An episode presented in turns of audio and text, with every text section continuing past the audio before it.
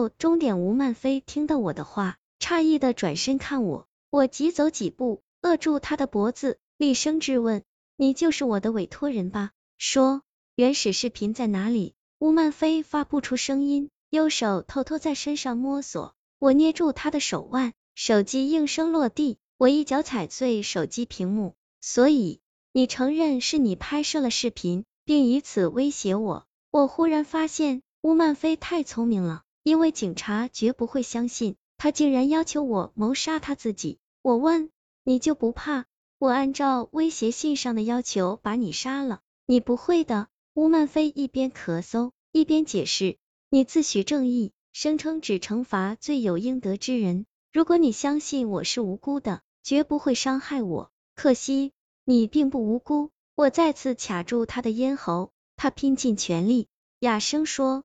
陈冰只有两个选择，要么爱我，要么死。所以你给了陈冰两条路，一是拿着视频指证我，二是眼睁睁的看着你赴刑场。可如果他没有指证我，你也会用巧克力毒死他，就像你毒死陆一峰那样吧？是。吴曼飞毫不犹豫的点头。你居然全猜对了。那盒巧克力是陆一峰让陈冰买的，我只带了有毒的那颗。亲手喂给他吃，我没有回应他的话。我本来打算，一旦吴曼飞承认他是真凶，我就如他所愿，把他伪装成畏罪自杀。此刻我却犹豫了。据我所知，吴曼飞过得并不好，虽然他确实与陈斌纠缠不断，又被陆毅风迷奸，但陈斌的父亲生前对他呼来喝去，死后也没有留给他太多的财产，他没钱雇佣杀手，才会。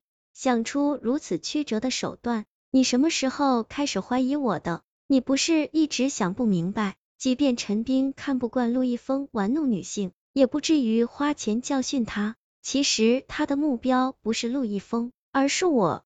您，吴曼飞一脸怀疑。陈斌是张大山失踪多年的儿子，所以张大山才那么巧合的救了你。我叹息道，我也是最近才知道。张大山口中的小刚原来就是陈冰。二十年前，陈冰的母亲带着他改嫁，但他一直没有忘记生父。我顿了顿，又道：三个月前，陈冰发现了我登的寻人启事，所以偷偷找到了我。我想，他大概是恨我的，毕竟他的生父最爱的女人是我的母亲。吴曼飞激动的否认：不，不可能是他故意放走张大山。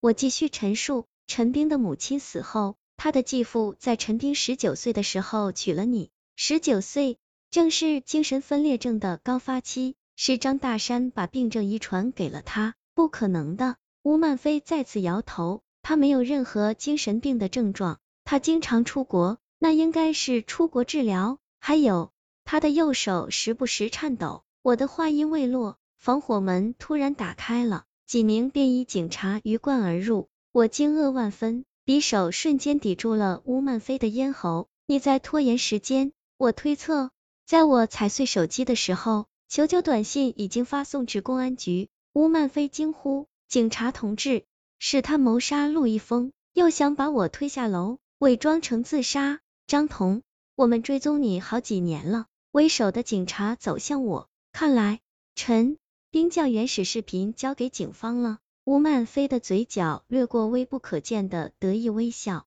他哭求：“警察同志，快救我！吴小姐，你并不无辜。”警察的枪口同时对准了我们。陈斌已经去公安局自首了。我的脑海中突然浮现那一个雨夜，一辆红色的跑车拼命冲我摁喇叭，把我从死亡边缘拉了回来。是陈斌救了我。我在吴曼飞耳边低语：“看来。”陈冰选择了第三条路，话音未落，我的匕首已经划开了乌曼飞的喉咙，在鲜血喷涌而出的瞬间，我从围栏一跃而下，抓着视线绑缚在下水管上的绳索，跳跃着往下，我再次逃脱了，一切都结束了，是时候和张大山一起消失在没人认识我们的地方，以妇女的身份开始平凡的新生活。我满怀憧憬的打开房门。却见张大山直挺挺的倒在地板上，一根又粗又黑的麻绳紧紧勒住他的脖子。张大山自杀了，